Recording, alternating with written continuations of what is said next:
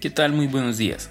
El día de hoy quiero contarles o más bien leer dos versículos y reflexionar un poco sobre ellos. Y esto es versículo 8 y 9 del libro de Filipenses capítulo 4. Y dice así, y ahora, amados hermanos, una cosa más para terminar. Concéntrense en todo lo que es verdadero, todo lo honorable, todo lo justo, todo lo puro, todo lo bello y todo lo admirable. Piensen en cosas excelentes y dignas de alabanza. No dejen de poner en práctica todo lo que aprendieron y recibieron de mí, todo lo que oyeron de mis labios y vieron que hice.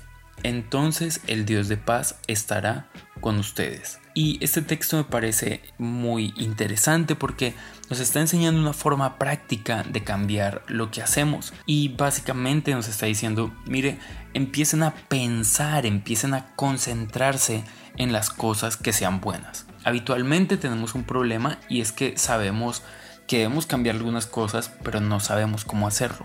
En la Biblia encontramos algunos ejemplos de ello. Cuando Pedro eh, hizo una predicación ante los judíos, ellos preguntan, bueno, ¿y qué debemos hacer? Esto quiere decir que saben que hay algo que no está bien en su vida, pero no saben exactamente cómo llegar a cambiarlo.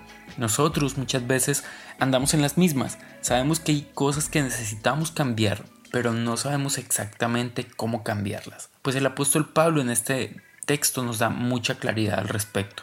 Nos dice, vean, empiecen a pensar y a concentrarse exclusivamente en cosas que sean buenas, en cosas que los honren a ustedes y que glorifiquen a Dios.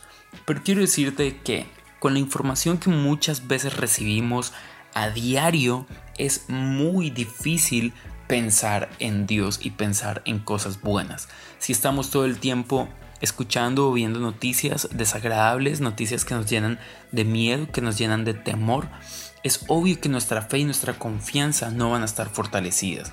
Si estamos escuchando música que no glorifica a Dios, música que por el contrario exalta la depravación sexual, pues es obviamente eh, muy difícil poder tener nuestros ojos en Dios. Si estamos todo el tiempo llenos de información que no glorifica a Dios, en la cual el centro de lo que es no, no está orientado a glorificar a Dios, es difícil que podamos estar pensando en cosas buenas. Así que lo que te quiero invitar es que para que puedas tener tu mente concentrada en las cosas buenas y tus acciones sean coherentes a lo que tú piensas, tienes que empezar a poner a Jesús en el centro de tu vida. De eso que Dios te bendiga y que estés súper bien. Chao pues.